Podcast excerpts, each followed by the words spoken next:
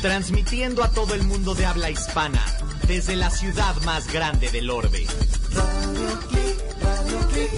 Dale vuelo a tus sentidos. Los sabores de México, la mezcla perfecta entre tradición y vanguardia. ¿A qué huele el regaliz? ¿Has probado una tarántula? ¿Has visto el atardecer desde un viñedo? ¿Con las manos o con el tenedor? En Los Sabores de México te ofrecemos la oportunidad de volver a experimentar con los cinco sentidos. Recorrer lugares mágicos y consentirte en uno de los espacios más ricos del planeta, el lugar frente al plato. Los Sabores de México, la mezcla perfecta entre tradición y vanguardia. Hola amigos, pues ya es jueves 27 de febrero. Híjole, qué rápido se pasa la vida, los días, los meses.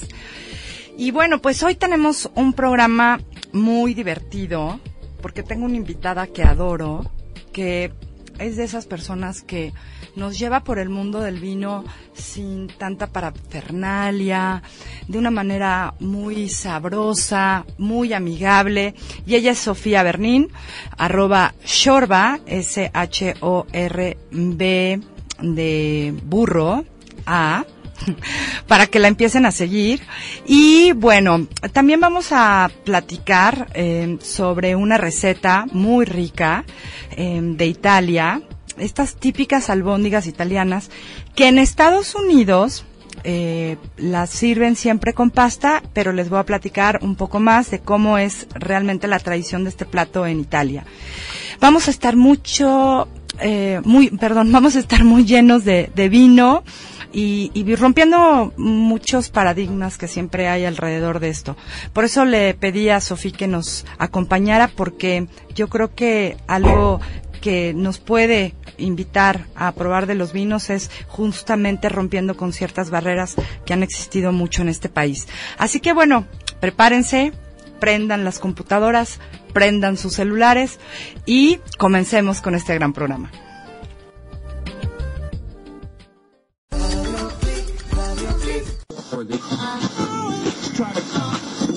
Los sabores de México, la mezcla perfecta entre tradición y vanguardia. Pero, pero es que no me da tiempo, es que nunca aprendí a cocinar, no, no, no tengo el sazón, es que no sé usar el cuchillo, me voy a quemar. El sartén no muerde. Se acabaron los pretextos. Para comer rico, siempre hay tiempo.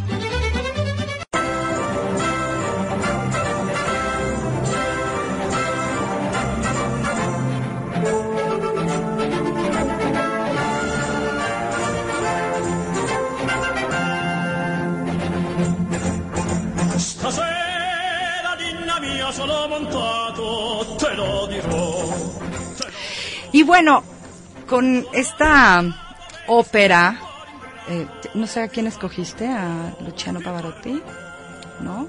¿A quién escogiste, Mike? A, a Renato Caro Sony.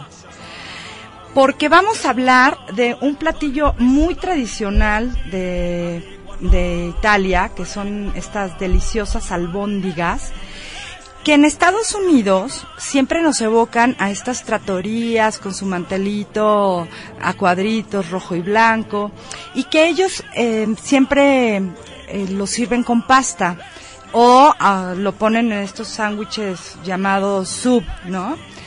Pero en realidad en Italia se sirven solas, es un plato que se sirve en un plato hondo, eh, que lo cubren estas albóndigas con bastante salsa de tomate, la, las acompañan con un buen trozo de pan y vino tinto.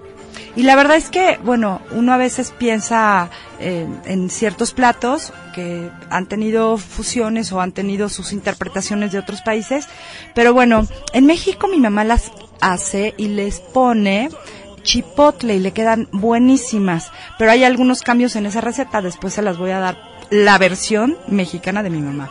Pero hoy vamos a platicar de esta receta. Y bueno, lo primero que tenemos que tener eh, son 100 gramos de pan duro, eh, que lo vamos a, des, que esté bien durito, o sea, déjenlo unos tres días, y lo vamos a desmoronar en trozos grandes y lo vamos a, que sean más o menos unas dos tazas llenas de pan.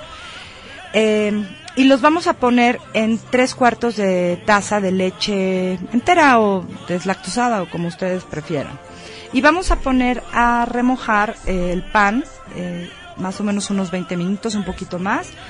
Y mientras se está remojando el pan, vamos a, a colocar eh, dos dientes de ajo medianos y semillas de hinojo en una tabla de cortar y esto lo vamos a espolvorear con pimienta y sal en la parte superior. Y lo que vamos a hacer es que vamos a picar y mezclar muy bien esto, las semillas de, hinojo, más o menos una cucharadita, y vamos a hacer una pasta. Y eso es lo que vamos a- a hacer con, tanto con el ajo, con las semillas, con la pimienta y con la sal. Después vamos a colocar en un tazón eh, más o menos medio kilo de carne molida de res, medio kilo de, de carne molida de cerdo y medio kilo de carne molida de pollo. Preferentemente que sea de muslo, o sea que no vayan a, en muchos supermercados ya nos venden la carne molida de pollo, pero no sabemos qué piezas utilizaron. Para que quede muy sabrosa la carne, es preferible que utilicemos el muslo. Entonces compren sus muslos y le piden ahí al hombre de la carnicería o del supermercado que por favor se los muela. Y estas tres carnes las vamos a mezclar muy bien en un tazón. Eh, primero solitas las carnes. Y ya que estén muy bien mezcladas, vamos a añadir el pan eh, y, la leche eh, que, que quedó y lo vamos a ir incorporando muy bien. Vamos a hacer que incluso los trozos de pan se desbaraten muy bien y lo vamos a ir integrando junto con las carnes. Ya que quedó esto y ya que está muy bien, vamos a agregar eh, cebolla, media cebolla mediana, eh, picada mm, finamente, y lo vamos a ir agregando a la carne. Y otra vez vamos a hacer que se integre todo muy bien, vamos a utilizar nuestras manos para que todo quede muy bien combinado. Y después, eh, ya que esto quedó muy bien integrado, vamos a agregar eh, tres huevos grandes, completitos. Y vamos a otra vez de nuevo a mezclar a que se incorporen. Ya que todo esto quedó listo, entonces vamos a agregar la pasta del ajo y el hinojo que hicimos. Y además vamos a agregar eh, perejil mm, italiano fresco picado y vamos a que sean más o menos unas seis cucharadas y vamos a agregar una cucharada de orégano fresco picado. Ojo, fresco le va a dar un sabor completamente diferente. Y eh, vamos de nuevo a mezclarlo todo muy bien y ya que esté muy bien mezclado esto, vamos a agregar seis cucharadas de queso parmigiano rellano finamente rallado. Y este es uno de los toques diferentes a lo que estamos acostumbrados generalmente en México. Ahí le vamos a agregar este, el, el- el queso muy, muy italiano. Ya que haya quedado todo muy bien mezclado y que esté bien, bien combinado de forma muy uniforme, entonces vamos a ir tomando un poco de esta mezcla de la carne entre las manos y vamos a ir haciendo una- las bolitas, las albóndigas, más o menos que tengan unos 5 centímetros de diámetro. Y vamos a ir colocando cada bolita en un plato. eh, más o menos esta cantidad de carne con todos estos ingredientes, más o menos les va a dar unas 30 albóndigas. Ya que tengan hechas todas sus bolitas, todas sus albóndigas, entonces vamos a calentar una sartén grande a fuego medio bajo y vamos a ponerle aceite y vamos a ir poniendo cada albóndiga, vamos pode- podemos poner varias albóndigas, pero traten de no ponerlas muy juntas ni, ni de llenar tanto, porque a la hora que necesitamos darles espacio para que se vayan eh, dorando de forma uniforme de todos los lados hasta que tomen un tono marrón y las, o sea, van, van a ir friéndolas todas las albóndigas que queden muy bien, muy bien frititas y muy bien doraditas por todos sus lados. Más o menos les toma unos 20 minutos. Ya que todas las albóndigas estén eh, doraditas, eh, van a, vamos a tomar una olla grande de fondo grueso y que preferentemente tenga una tapa de ajuste hermético. Y entonces le vamos a agregar una salsa de tomate que pueden hacerla en casa eh, con tomate rojo, eh, jitomate, eh, cebolla y ajo y que quede bien espesita, van a colarla y que quede bien espesa. Eh, La, la salsa es importante que quede bien espesa. Pues si no, también pueden tomar, eh, pueden utilizar una salsa de su preferencia estilo italiano que venden en todos los supermercados. Y bueno, lo que vamos a hacer y son buenísimas, ¿verdad? Hay unas muy buenas, sí. La verdad es que hay veces que lo que lo que ya tenemos al alcance en, en latería y cosas eh, envasadas, pues bueno, no todo eh, es malo. La verdad es que hay unas que tienen un muy buen sazón y vale la pena utilizarlas. Entonces lo que vamos a hacer es que vamos a cubrir muy bien con esta salsa de tomate, más o menos vamos a necesitar unas ocho tazas de esa salsa de tomate que ustedes prefieran y las vamos a dejar a cocinar a fuego medio. Eh, primero sin tapar y revolviendo ocasionalmente hasta que las albóndigas estén bien cocidas. Nos va a tomar más o menos unos 30 minutos. Y ya después eh, las vamos a tapar, las vamos a tapar muy bien y eh, dejar que se integren muy bien los sabores y ya después, bueno, las vamos a dejar que reposen unos 10 a 20 minutos antes de servir para que se vaya integrando ya sin, sin nada de fuego. Y bueno, pues, ¿por qué no eh, aprovechar esta receta tan rica? Eh, la verdad es que hay que romper un poco con algunas ideas que tenemos que estas albóndigas siempre se comen con la pasta, pues no, pero si lo prefieren también las pueden eh, servir con, con la pasta de su preferencia, pero si no así solitas con eh, una buena hogaza de pan y una buena copa de vino. Y bueno, pues aquí se los dejo. Ahí me mandan fotos de qué tal les quedaron. Y vamos a continuar, porque ya vamos a hablar de vinos con mi querida invitada, Sofía Bernín, que nos va a romper muchos paradigmas acerca del consumo del vino en México. Continuamos. La Europea presenta la primera edición del Vodka Collection Festival. Con marcas como Absolut, Belvedere, Ciroc, Grey Goose, Stoli y muchas más. Disfruta de degustaciones, talleres y aprende la historia de esta bebida. Para más detalles, entra a www.laeuropea.com.mx.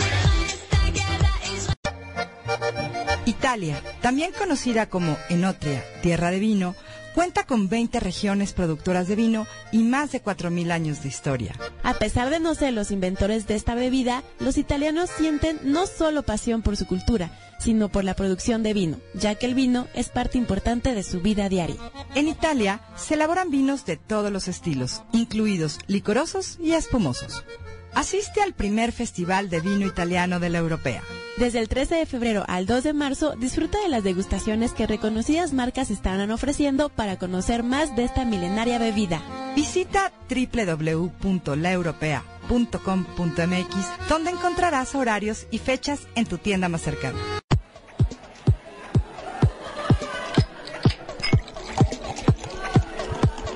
Y en bebidas, nada con exceso.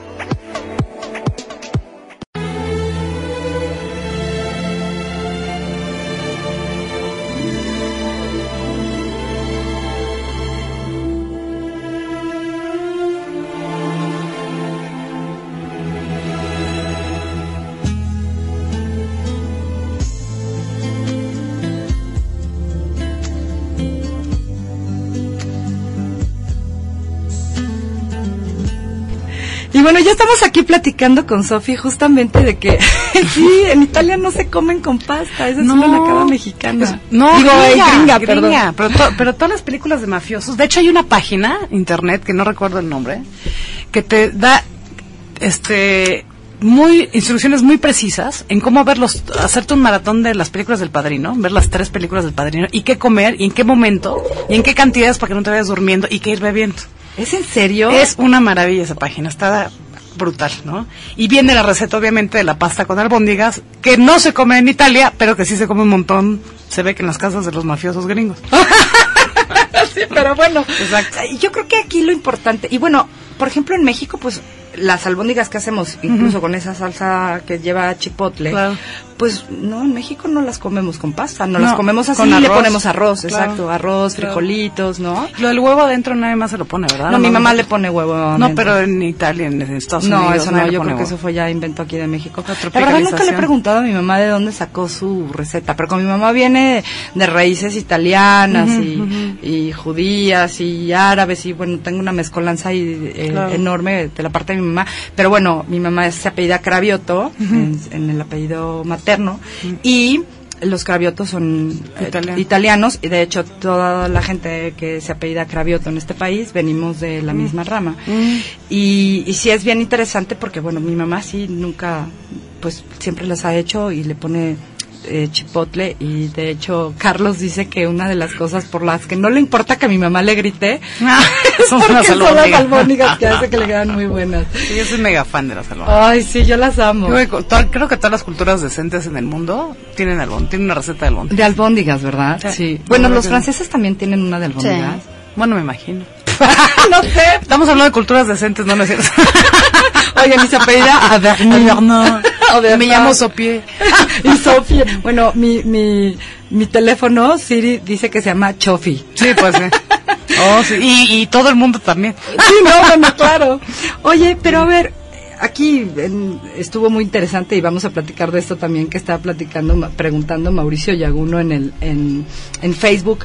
Pero, ¿cómo está el consumo del vino en México? Y hace poco yo veía, y lo publiqué también, que eh, afortunadamente ya se está consumiendo más vino en. México. Ah, no, las estadísticas son apabulladoras, ¿eh? O sea, ahorita me llegó un estudio que hizo, creo que el mercado español, este, del consumo global del vino en México, de la venta, o no sé bien cómo lo hicieron, pero las, la- las estadísticas son abrumadoras. En 2015 vamos a estar casi prácticamente, o 2018 vamos a estar prácticamente bebiendo lo doble que ahorita.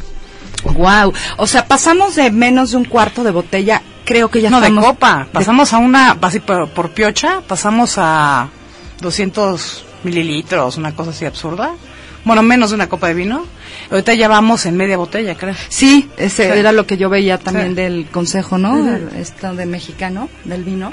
Sí. Y decía que, bueno, que además, aunque el vino español sigue siendo el más vendido en México, eh, sí el incremento en el consumo y en las ventas de vino mexicano creció muchísimo porque entonces los mexicanos no solo estamos tomando más vino sino estamos más interesados en nuestro vino mexicano Estamos más interesados en el vino en general. Yo creo que el, el tema de México es un tema que obviamente en, en cualquier cata de vino siempre sale a relucir porque pues somos, somos un pueblo sumamente nacionalista, nos gusta lo que hacemos. Ok, somos patrioteros ta- también de También, repente, ¿no? también. Chayoteros, sí, somos un montón de cosas.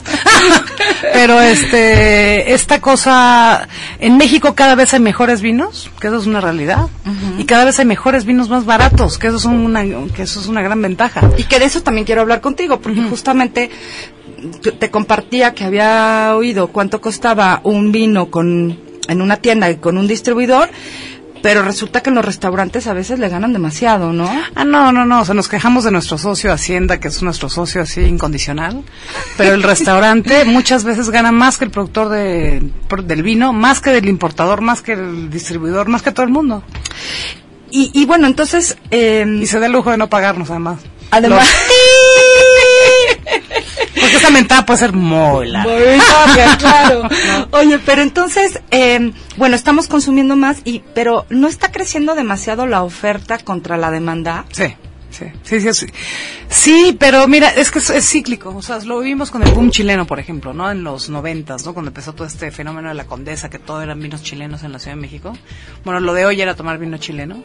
Y de pronto empezaron a llegar miles de millones de mar... Es como lo del mezcal, lo mismo. Habían...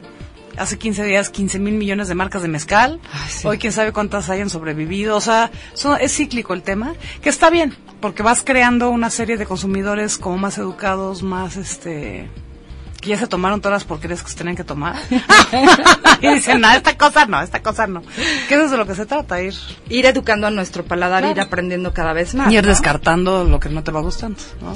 ¿Y cuánto es el precio promedio que el mexicano está gastando en una en, en un vino? No sé, no sé, me imagino que va a estar alrededor de 150, 200 pesos. Me imagino que por ahí está la cosa.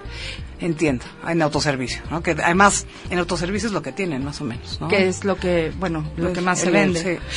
¿Y qué, de dónde vienen esos vinos? ¿Qué es lo que más toman?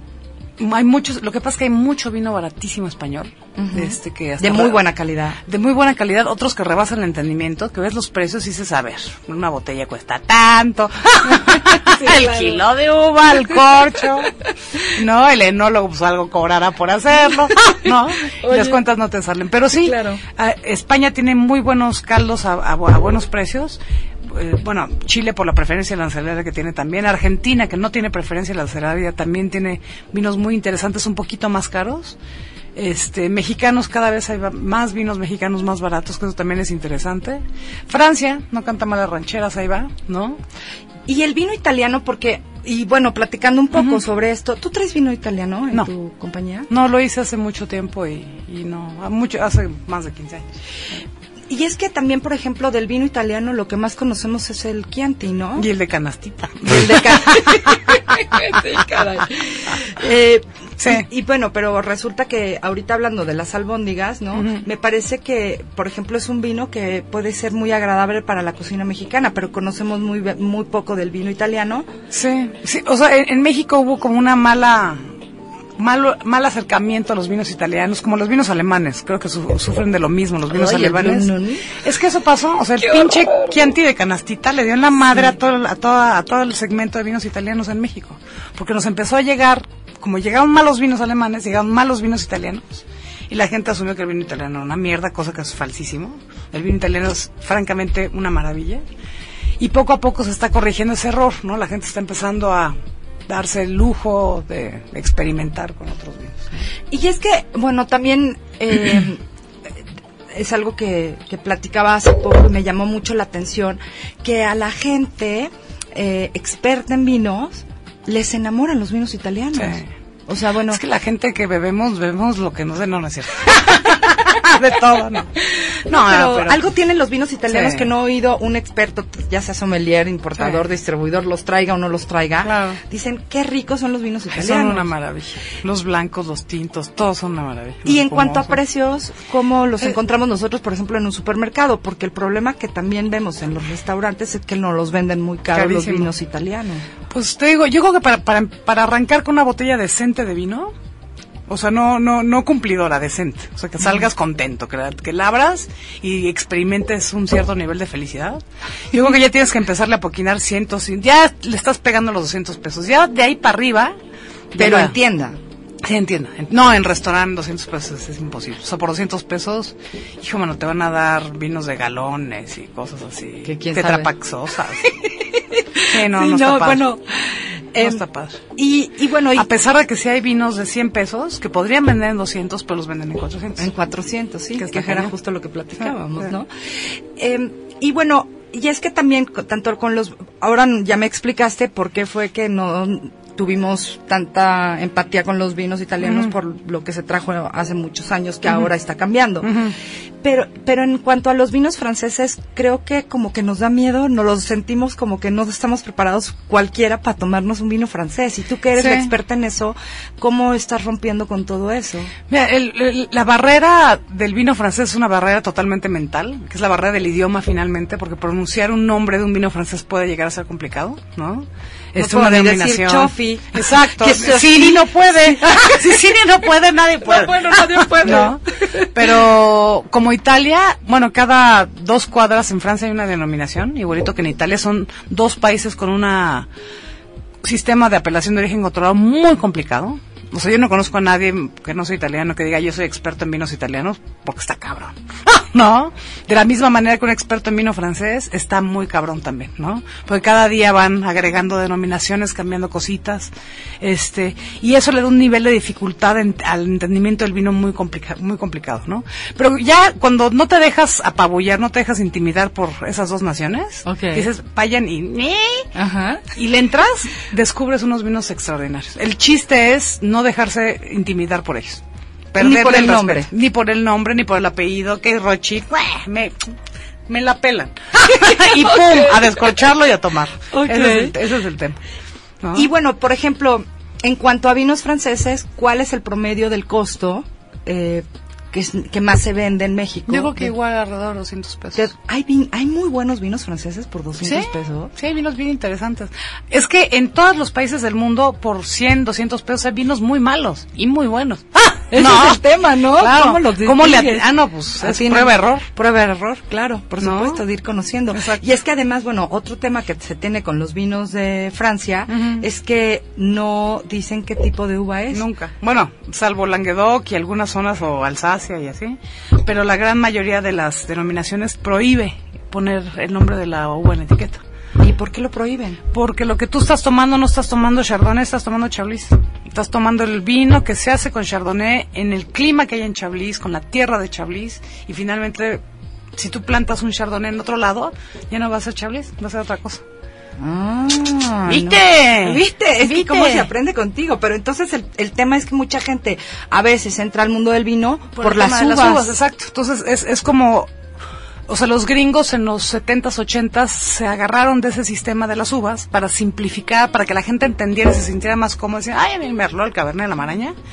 Pero lo que, lo que hacen es que le, le quitaron como toda la magia al vino, o sea, lo sobresimplificaron, ¿no? Porque un merlot gringo, un merlot chileno, un merlot de donde sea, Ajá. este, va a saber diferente, ¿no? O sea, va a ser otra cosa. Pero y ahí es cuando uno entonces puede ir identificando eh, con qué uvas nos sentimos más a gusto. Yo siempre insisto mucho en que la uva que me enamoró y, y trato de explicar, me dicen, pero, pero ¿por qué te gusta tanto la Pinot Noir? No sé qué pasa cuando la huelo y cuando la pruebo, pero uh, Pinot Noir de Estados Unidos, particularmente de Oregon y de la parte del Russian River, algo pasa en mi cerebro que empiezo a sentir un placer con solo olerlo.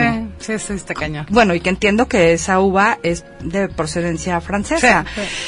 Pero algo... o Pero sea, ahí se adaptó súper bien. y- dado unos resultados maravillosos. Y algo Ah. pasa así como que en mi cerebro que empiezo a sentir, de verdad. Pero yo creo que le reaccionas más a la tierra de ahí, finalmente. La Pinot Noir ayuda, pero los minerales que hay en Oregón y toda esta parte es lo que le dan esa personalidad, finalmente. Y Porque- que son más robustos que los franceses, Sí, ¿no? sí, sí, es otra sí. de las cosas, que a mí me gustan los vinos así más como... ponedores. Pues así, que, si, sí, que si fuera hombre sería bien macho, ¿no? o una cosa o así. no, ¿O no? O no, muy caballeroso, pero ah, bien bueno, sí, pero bien grandote y así. ¿no?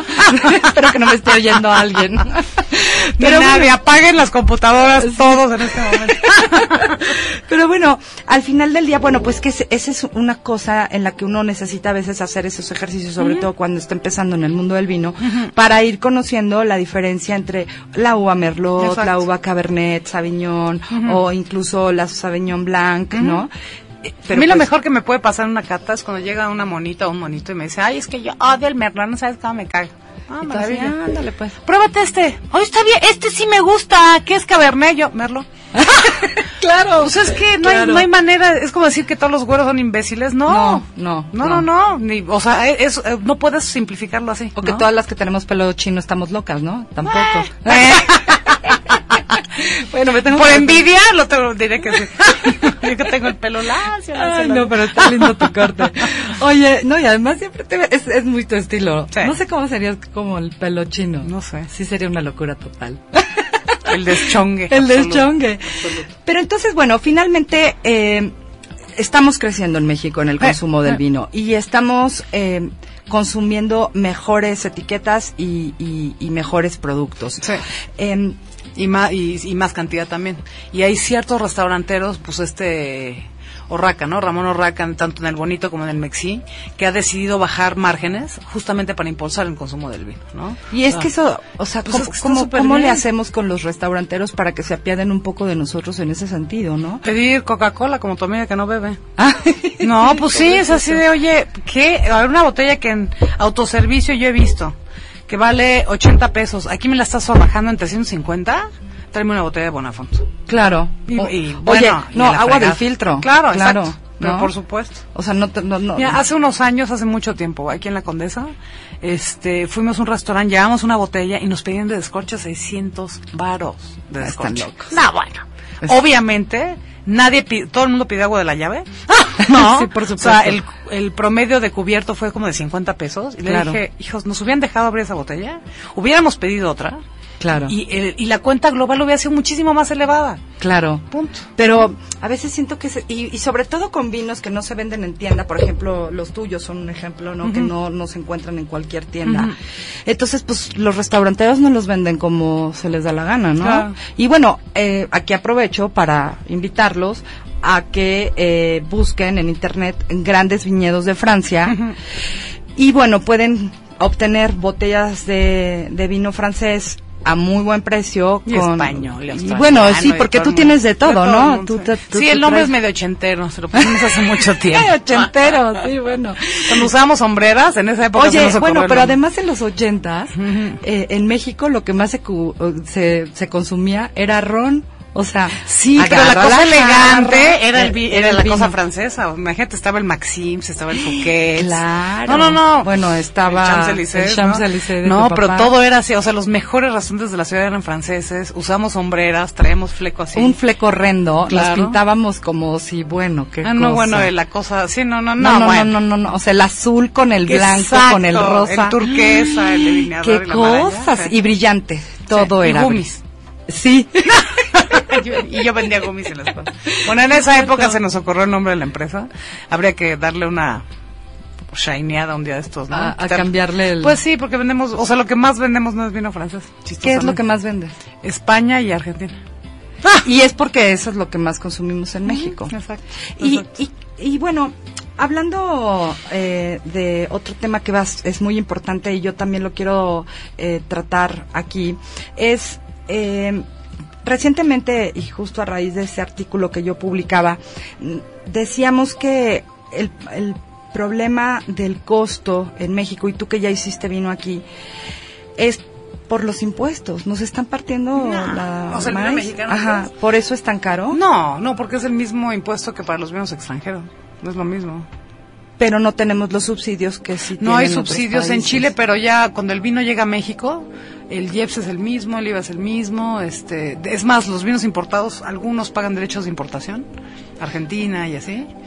Este, aquí lo que pasa es que en México tenemos una bronca de volumen, o sea, se produce tan poquito que no, este, por ejemplo, eh, muchos productores en Ensenada, cuando quieren comprar botellas, mejor las compran en Estados Unidos. Porque vitro acá, o sea, compran botellas vitro allá y no acá, por ejemplo, ¿no? Qué Este, es una estupidez, pero pues es por cuestiones de volumen, por lo que quieras. Este, muchos de los insumos que hay para hacer vino aquí no los hay, levaduras, barricas, etcétera. Entonces todo está cotizado en dólares y son cantidades tan pequeñas lo que producen, salvo Cheto y Santo Tomás, ¿no? Que son como los enormes. Este, bueno, Shanik, ¿no? Salvo, salvo esas tres grandes marcas, Que Shanique está como en, eh, En- en between, sí. between, ¿no? O sea, en medio de los grandes y de los chiquititos, exacto. ¿no? Pero este, son cantidades tan pequeñas que finalmente, o sea, ahí es donde ves la, la cosa del volumen, ¿no? O sea, al producir, Chile produce un volumen brutal, por eso tiene vino tan barato. Pero entonces esto es como el juego del huevo y la gallina, ¿no? O sea, ¿cómo hacemos que hagan más vino? Pero depende del consumo o dónde esté el tema. Porque entonces, ¿cuándo le vamos a ganar en volumen de ventas a los vinos españoles? No, nunca.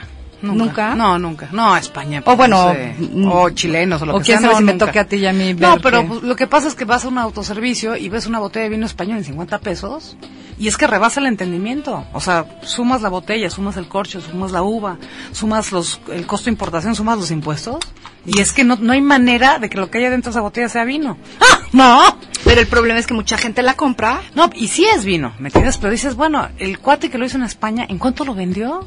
¿Cómo le hizo para vender una botella en medio euro? ¿No? En 50 centavos de euro multiplicado por 17, ¿no? Este, 9 pesos. ¿Cómo le hizo para vender una botella de vino embotellada en 9 pesos?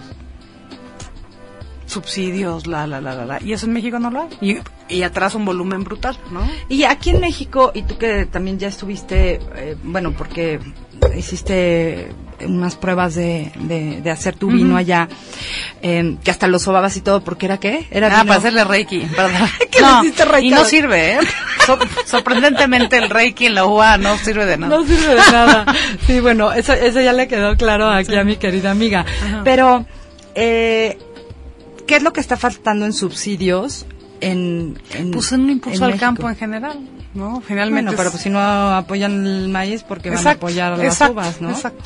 Y como sigue siendo una cosa, pues para la gente con lana, etcétera, y no, no es, este, no es de vital importancia para la economía agrícola de este país, por lo visto, pues no lo van a subsidiar nunca. Y es que esa es la gran diferencia, por ejemplo, con el Consejo Regulador de La. Rioja o de Es que en España, en Francia, en Italia Chile. es seguridad nacional. O sea, hay una bronca con el vino y las exportaciones son representan tanta lana y el- el- la producción representa tanto dinero que o subsidian o los ayudan o el país se viene abajo. Y en México no tenemos esa, esa parte. ¿no? Y en Italia, a diferencia de España, es que ellos sí consumen su propio vino. Claro, claro. O sea, sí, los españoles beben ginebras, cervezas, la maraña. Los italianos, creo, creo que sí eran los primeros consumidores. Bueno, no, el primer país consumidor es el Vaticano, cosa que me da mucho gusto. ¿En serio? Pero 9 litros por, o 10, 15, 20 litros por piocha al año. ¿Qué se ok. puede ser? Tiene sentido. Algo subsana. No, Claro. bueno, es bueno, ya no voy a hablar de ese tema. No Pero sí, en, no en estadísticas por países, porque finalmente Vaticano es un país. Es un país. Son Es los que más consumen a nivel por, mundial. por Wow. per cápita, sí, litros per cápita. ¿Nueve litros? O más, creo, no me acuerdo. Pero era una Wow. cosa así bestial. O sea, que per pues, cápita claro, es- Por, sí. por, por, del habitante. del país, Anual. Anual. Y el otro era Italia. Oye, pues yo ya los ando alcanzando. Ah, bueno. Yo sí, yo, yo ya puedo entrar al Vaticano sin bronca. A poner ahí. Si por consumo de vino Claro, se trata tú y yo ya exacto, tenemos una exacto. entrada especial, Exacto. ¿no? Ya podemos entrar por, por la, Por la puerta, puerta grande.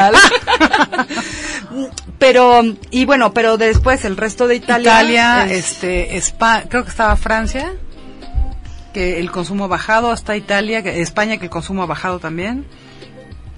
Argentina tenían bastante, Chile tiene un consumo fatal, chistosamente. ¿Es en serio? Sí. Y que tienen no sé cuántas miles de hectáreas mucho más plantadas que nosotros Claro, aquí en México, ah, no, no, no, no, y todos exportan. O sea, los chilenos beben poco vino comparado con los argentinos que beben mucho más.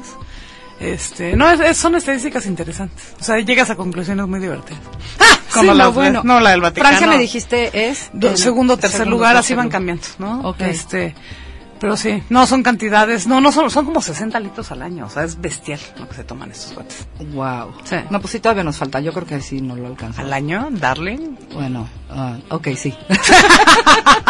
O Pero sea- todo es por, por afanes educativos. no Claro, o sea, pensar que 70 es- botellas de vino en un año si nos las tomamos con la mano en la cintura. Sí, yo creo que sí. Ah, pues ahí está. Sí, sobre todo pues yendo a las catas y a todos estos eventos. Y Exacto. vamos a ir un pequeño corte porque quiero hablar contigo de cuánto ayuda estos festivales, estas presentaciones como Simple Italian Wines o el California Wines y, o el evento que viene la próxima semana de vinos españoles. ¿Qué tanto le ayuda realmente a ustedes como importadores, distribuidores y por qué no están abiertos al público? Pero vamos a, una- a un pequeño corte y continuamos aquí con mi querida Shorba. Tu lugar es a mi lado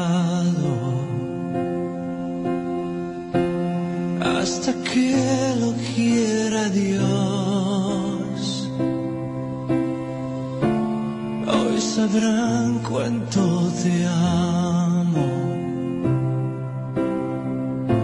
cuando por fin seamos dos. Y nunca estuve tan seguro de amar así sin condición.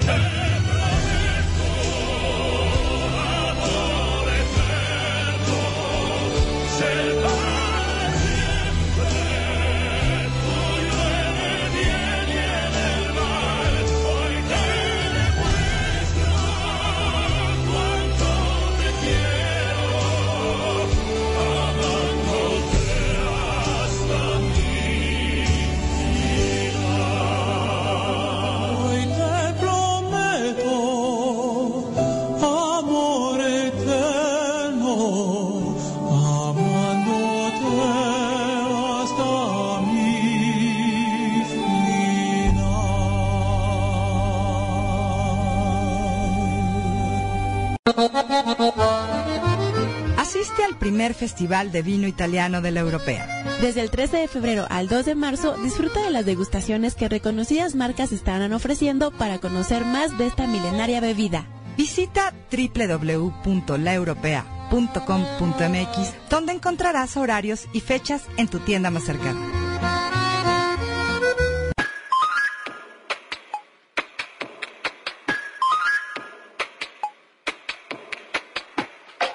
Circo 2.12 Radio, porque el cine no solo se ve, también se escucha.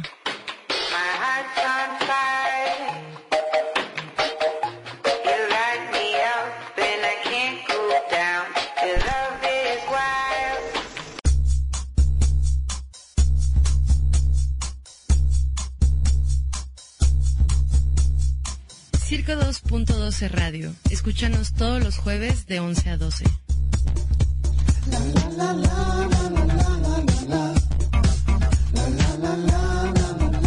Los sabores de México, la mezcla perfecta entre tradición y vanguardia. Los sabores de México. Y bueno, pues ya estamos de regreso aquí con mi adoradísima invitada, súper alivianada, Sofía Bernín, eh, arroba Shorba, S-H-O-R, B de burro, A, síganla por favor, directora y fundadora de eh, Grandes Viñedos de Francia, lo pueden encontrar también en Twitter como arroba Grandes Vinedos. Y bueno, nos está eh, ahora sí que haciendo más fácil el camino para poder disfrutar y aprender sobre, so- sobre el vino. Y bueno, hablando de estos festivales que se llevan a cabo, porque el tema es que yo voy y porque soy una mitotera y ahora han decidido sumarme a todas estas cosas pero pues es solamente para profesionales. ¿Y por qué no se permite o se hacen cosas que puedan ser más accesibles al público en general? Las hubo. Eh, hu- hubo una época cuando Rodolfo Gershman era director de Wines of Argentina. Este, había eventos que eran abiertos al público. Y bueno, ya que yo era una romería, era muy divertido. Y la gente iba a probar Malbecs y cosas, ¿no? Porque el que Pero- está ahora de Wines of Argentina, el último que hicieron, es que no puede entrar cualquiera, ¿no? Ah, no sé. Yo, yo como no he ido... Ah, el último, pues sí vi mucha gente, pero mm, no sé si, pues a toda la gente que vi eran profesionales. Y lo mismo ahora con el de Italia y bueno, pues el que va a ser la próxima Es que semana muchos de la Embajada hacen de muchos, España. eh, son, son eventos que están pagados por los gobiernos, Ajá. este, la gran mayoría. O sea, este Italia lo pagó el gobierno italiano, el de España lo pagó el gobierno de La Rioja y compañía. Este, y son eventos para productores de vino que están buscando distribuidor o importador en México por lo general. Entonces hay algunas bodegas que ya están, este, representadas aquí que pues vienen al show. Pero la gran mayoría son empresas que están buscando distribu- distribución. Entonces invitan a personas como tú a ver si hay este algún interés por parte de la prensa mexicana y así pues ya se cuelgan las medallitas de no, pues es que le encantamos a fulano y a perengano. Invitan a los sommeliers y nos invitan a nosotros. Yo ya hace muchos años que ya no voy a esas cosas.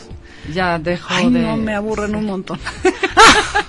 que no me oigan para que me sigan invitando, pero sí me dan la hueva. Oye, pero fíjate que, bueno, te voy a decir, a mí lo que me ha servido, incluso ahora el que fue de California y el que fue de Italia, a mí sí me ayudaron, bueno, en términos de aprendizaje. Pero el de California era diferente, porque el de California eran bodegas, vinos que ya están representados en México. Sí, había una zona en la que ya estaban los que ya están representados en México y había otra zona separada que me pareció muy buena idea que los pusieran por separado eh, de los que todavía no tienen distribuidores y eso me ayudó a mí, por ejemplo, a conocer muy buenos vinos que yo Sí. digo, pues de estos deberían de estar y no los que están en, el, en la Claro. mesita de enfrente, ¿no? Claro, claro. Pero mm, aquí al final del día, eh, y, y bueno, no quiero decir que unos sean mejores que otros, pero por ejemplo, me parece muy bien lo que está haciendo la europea con los festivales, porque está haciendo muchas degustaciones que no importa si tienen o no, eh, o en casos como el tuyo, venta en la europea, pero estás haciendo que la gente se acerque mucho más al tema del vino. Pero Claro. además de la europea, ¿quién más lo está haciendo? Pues sí. Es que no hay nadie que No, esté no. haciendo festivales y que yo creo que... Bueno, en, en autoservicios, algunas cadenas de autoservicios hacen catas, pero, hijo, mano, te enteras porque estás ahí, ¿no? Pero Este, tampoco es como que lo promuevan mucho. O sea, lo promueven en la tienda, ¿no? O sea, tú entras a City Market o a Chedrago y estas cosas, y ahí te ponen un calendario así chiquito que te dicen, no, pues tal día vamos a catar tal cosa. Pero te Me enteras porque por estás- ti, pero no, y por- mira que yo voy al Sí. supermercado. Pero, te enteras porque estás viendo ahí, porque bueno, está, eh, yo soy muy chismoso. ahí voy y me asomo y ahí qué dice. ¿Y qué- Sí, sí, con porque- permiso, joven, se quita para ver qué dice el letrero de los empleados y quién limpió el baño. Claro, Yo soy de esas. claro. ¿No? Entonces ahí me entero que hay, este, de pronto hay catas y cosas así. Pero sí, o sea, Es que eh, yo creo que esas cosas también ayudan a que la gente pues no tenga que estar pasando por ah, comprar un vino de 50 pesos que resultó no ser tan bueno, ¿no? Claro, y que claro. entonces, o bueno, a lo mejor sí tuvo la suerte, ¿no? Claro.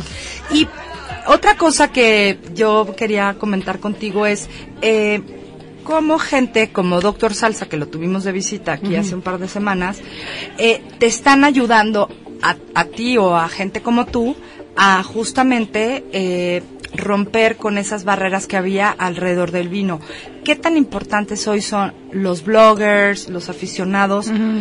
Y es que también una cosa que yo platicaba con el con Doctor Salsa MX, eh, que en realidad se llama Pepe o José Ulises es Sandoval. que ba- dice que, dice que baila muy bien. Sí. Él afirma, No, no, no. no nos Oye, consta. Cállate. No, bueno, o sea, tiene un club de admiradoras por la manera en la que baila el A mí no me consta. Y yo insisto, Si me eh, escuchas, estoy muy sentida. Tengas admiradoras que te hayan visto bailar, te odio. no, no, no. Dicen que es un verdadero maestro y un verdadero placer bailar con él. Pero, eh, y algo que comentaba con él es que a mí una de las cosas que más me preocupa es que a veces la gente sigue a gente que ni siquiera sabe y que Claro, solamente son claro. como, como trepadores que piensan que por poner un tweet o tener una cuenta de tweet o un blog, este, pues ya son como expertos y como que más bien lo hacen en un tema de interés y, y no verdadera afición. Pero bueno, hablando de gente profesional como, como Doctor Salsa, ¿qué tanto te sirven a ti para esas cosas? Para, para el tema de que la gente se acerque más a tu, a tu Mira, yo, yo, yo creo que es como, se, se, parece un poquito a la pregunta de hace rato, ¿no? De que si ahora hay muchísimo más oferta que demanda, ¿no? En cuanto a los vinos.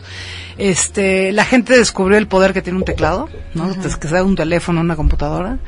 Y este, y poca gente, el doc es de ellos, o sea, yo el doc lo respeto un montón y me cae muy bien, el doctor Salsa, porque se tomó la molestia de estudiar, se toma la molestia de leer y se toma la molestia de catar.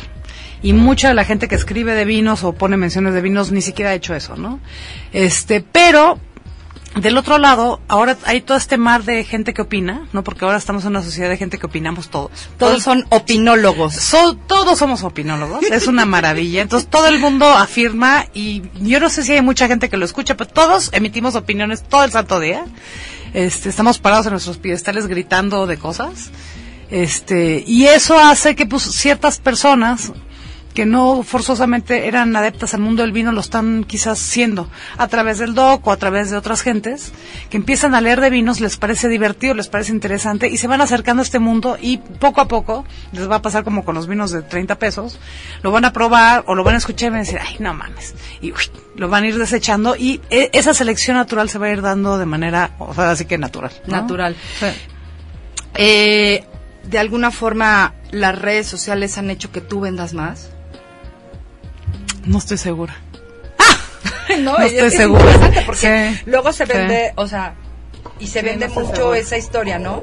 De, claro, bueno, pues es que yo Sí. como tengo chorro mil de chorro mil de seguidores, pues No entonces y, y vamos, Sí. o sea, yo sé que es yo me estoy dando de patadas contra mí solita porque tengo un montón de seguidores, pero al final del día, bueno, trato de hacer lo mismo Claro. que el doc, ¿no? O sea, educarme, ir a Claro. catas, o sea, Claro. eh, estudiar, leer, ¿no? A lo mejor no puedo ir a, a tomar todos los cursos que yo quisiera, pero a veces se piensa que a través de las redes sociales, por Facebook o por Twitter, se puede vender mucho. Yo creo ¿no? que se vende la categoría, o sea, del, el, el vino en general, ¿no? O sea, el hecho de hablar de vino, más que de hablar de marcas, no estoy segura que las redes sociales te ayuden a vender una marca en específico.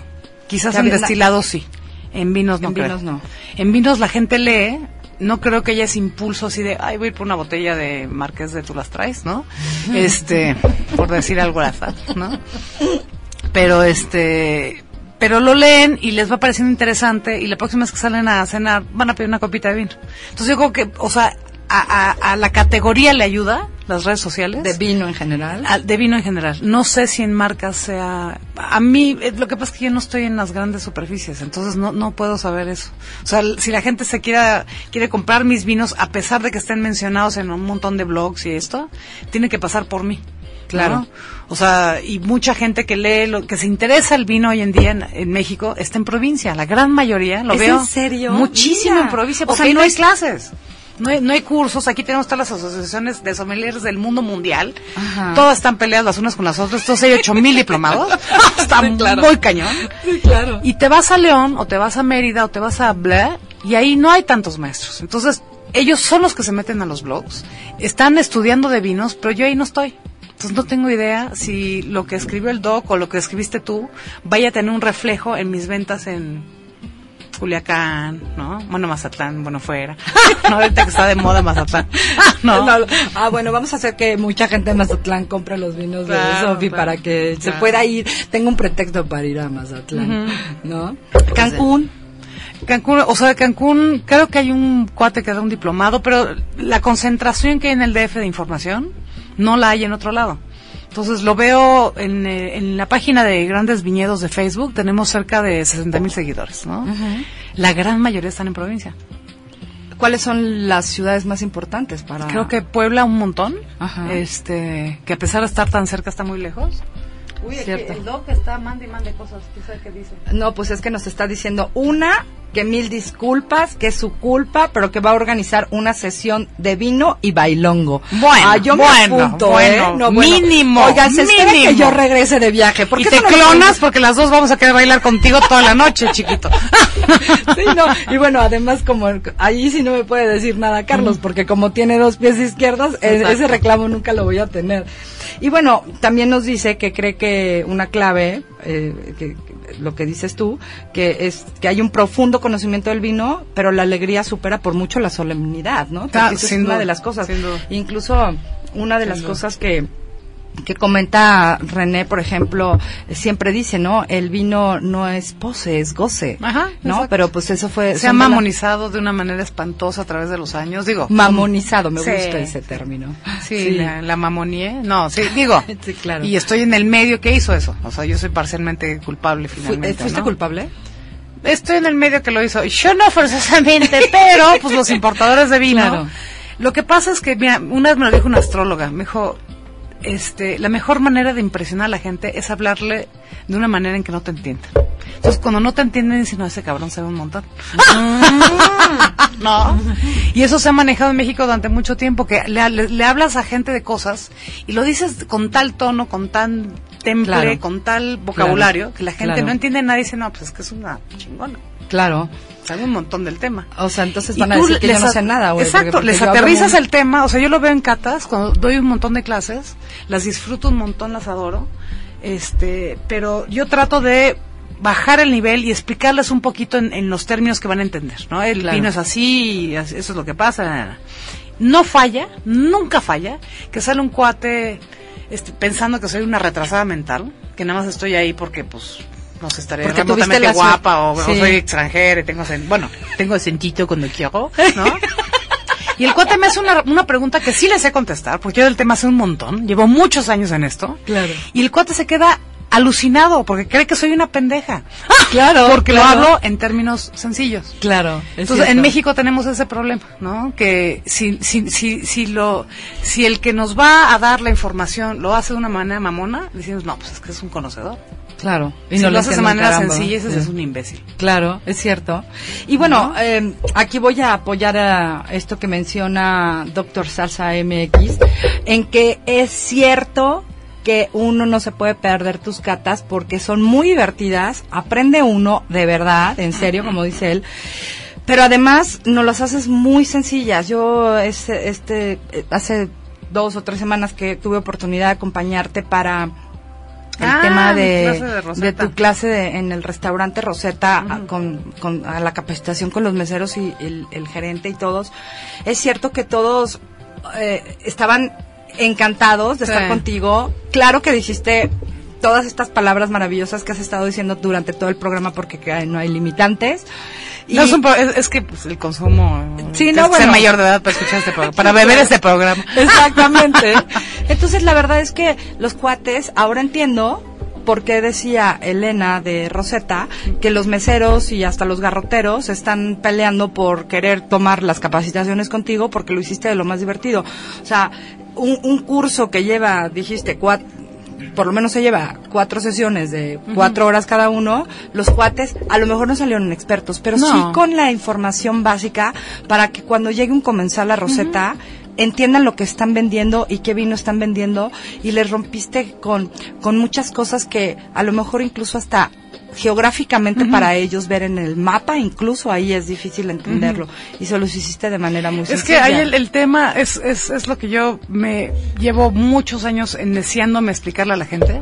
O sea, lo que queremos es hacerles la vida más sencilla a los meseros y que gracias a la información que les damos ganen ellos mejor su vida. Claro. Punto. Claro. La información es poder. ¡Ah! Claro, no, no, es cierto. Tan tan. Entonces, si te llega un monito, mira, hace bueno, está todavía con mi ex marido hace siglos, ¿no? Este, vamos a un restaurante chino que me encanta. Y el capitán son de estos de la vieja guardia, la paraña, ¿no? Y yo soy de, de, de aquellas que piden vino, vino por importador. Si el importador me cae bien y considero que es un buen catador, pido sus vinos, ¿no? Entonces veo que tienen los vinos de una amiga mía, pido una botella y el vino estaba, bueno, no encorchado, lo que le sigue. Lo que ¿no? le sigue, madre santa. Y yo nunca regreso una botella de vino, así me da así como, hijos, me da como penita, ¿no? Pero es que Este, encorchados sí saben Sí, regacho, manta. No, no, entonces le digo al capitán, porque sí estaba intomable, le digo al capitán, oiga, me da mucha, muchísima pena, pero el vino no está bien, ¿no? Entonces el cuate va por una copita, se sirve, lo prueba y dice, no, el vino está muy bien, usted es un imbécil, ¿no? Y yo así de, Ándele, "Ok". pues. Bueno, le dedicó 40 minutos a mi mesa, me sacó su tarjeta del sindicato de barmans del centro, de la Croc o de no sé qué madres, que le daba mucho más autoridad que yo para saber si el vino estaba bien o no. Ándale, pues. me la tomé. No es cierto. Claro que me la tomé. El cuate me dedicó 40 minutos. El razón estaba hasta el gorro y no se despegó de la mesa hasta que me convenció que el vino así era. Y por respeto me la tomé. Ok. Oye, casi, casi No volví a pedir vino en ese restaurante. Dije, no, ni madre. Ya me lo hicieron una vez. Claro. Pero este. Pero al final del día, bueno, pues agradece que el cuate por lo menos haya tenido el interés de No, tratar no, de hacerte ver. Otro cliente le metió un tiro. Claro. Pero yo- a mí sí me dio como cosita. Dije, bueno, tiene, tiene esa seguridad. ¿no? Sí, bueno, él estaba muy convencido y, y, y- y, bueno, pues ha- había que apoyarlo, ¿no? Exacto. Oye, pues la verdad como siempre, esto es un verdadero placer eh, el poder tenerte aquí, eh, el poder aprender y romper feliz. con muchas cosas. Deberías de invitarme más seguido. Te voy a invitar verdad, más seguido. Me hace muy feliz estar aquí. Sí, no, bueno, y a mí me hace más. Y, em, por favor, alguien le puede decir a Otto Monsiváis que estamos al aire en el programa de radio, pero que al ratito le vamos a marcar, ¿no? Porque me está marque y marque. Yo creo que le ha de urgir mucho, pero ahorita le voy a marcar. Algo dije que le cago. Pero ahorita le marcamos a Otto Monsiváis nada más que terminemos el programa. Y, eh, y bueno, eh, como- la verdad es que eh, tener gente como tú siempre nos aliviana mucho el tema, ¿o no, mi querido Monkey? Tener gente así con ella, como ella. ¿Tú crees que tomarías más vino si hubiera gente o hubiera más Sofi? A ver, ¿soy un incentivo al, consumo del alcohol? Sí. Pero no el consumo de alcohol, porque hay que decir Sí, que el vino es otra cosa. es un Es alimento. ¿no? Ah, Y partiendo Sí, por ahí, que yo quiero que se vayan con, con esto, ¿no? O sea, el vino no es una bebida alcohólica, Es cultura. es otra cultura. cosa. Vayan a ver la de Operación Monumento porque ahí se entiende un poquito eso. ¿En La serio? de- sí, es, es una película muy ligera. Ajá. El tono es la esta de el guapísimo de Nespresso, ¿cómo se llama? Ah, eh, George, Clooney. Él la dirigió. Este y finalmente un tema de la Segunda Guerra Mundial, los, o sea, las obras de arte, que re- o sea, como una civilización sin su cultura no es nada y el vino es cultura. El vino es cultura y además Claro. El vino es alimento. Claro. Eh, es alimento y bueno, justo hoy platicaba con alguien que está embarazada y que después vamos a platicar de esto muy pronto con Sofi también, que mucha gente que cuando está eh, eh, este embarazada no no, no quieren tomar vino, ¿no? Ahí no saben de lo que se pierde. Bueno, y deja eso, o sea, la verdad es que tiene un, Un beneficio eh, un físico beneficio físico maravilloso. sí. No se trata de que se tomen toda una botella, pero que se tomen una copa de vino diaria les va a ayudar Hasta con el resveratrol, que es un este antioxidante muy importante que además solo se encuentra en las uvas y en las uvas tintas. Entonces, bueno, hay muchas cosas que todavía tenemos que aprender y que, que conocer y romper con estas barreras. Gracias por hacerlo. no, un-. Gracias por ser siempre parte de, de este programa y que, bueno, la vamos a seguir invitando.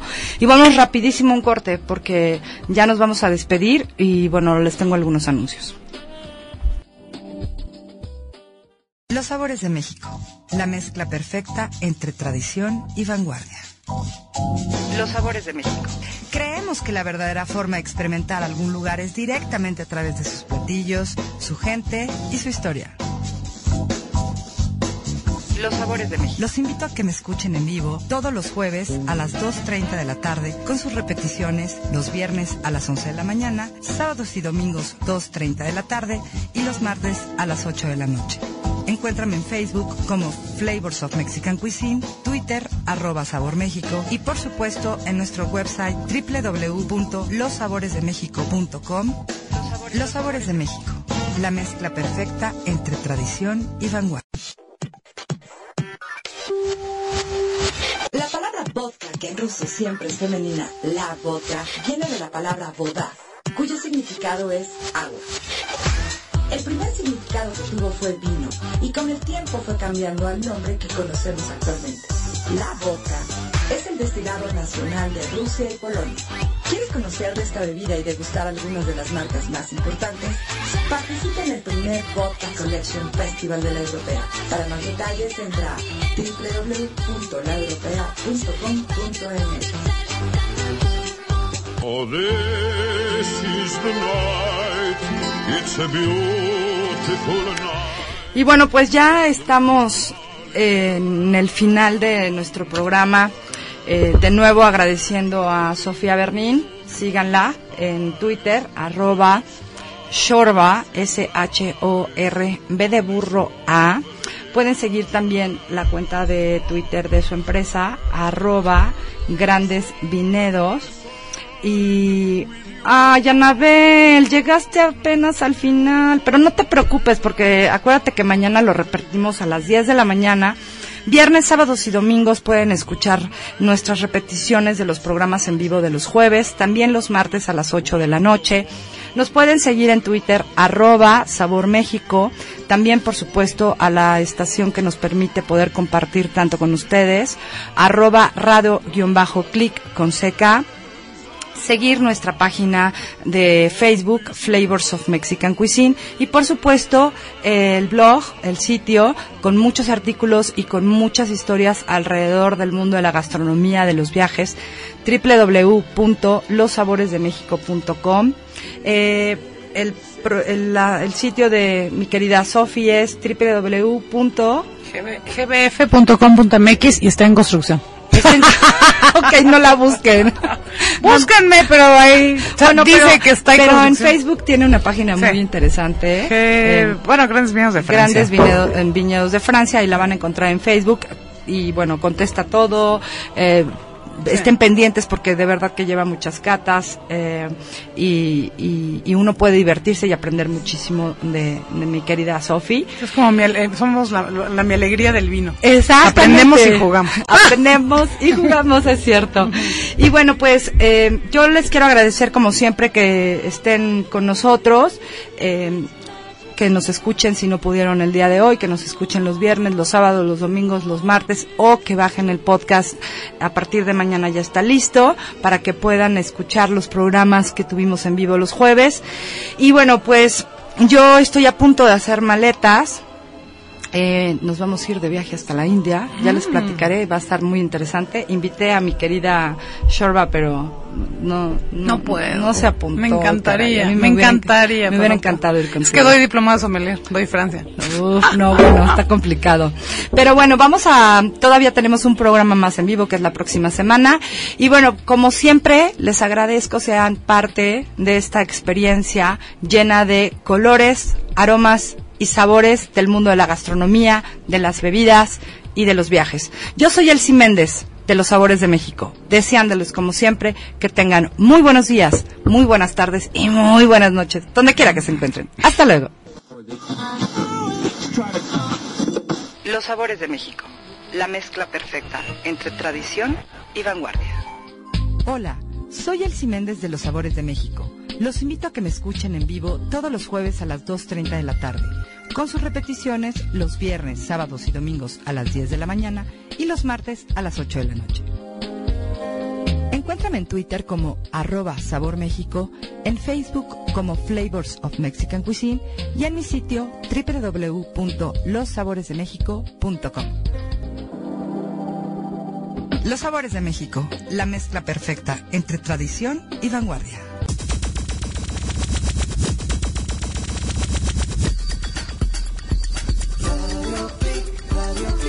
Transmitiendo a todo el mundo de habla hispana, desde la ciudad más grande del orbe. Dale vuelo a tus sentidos.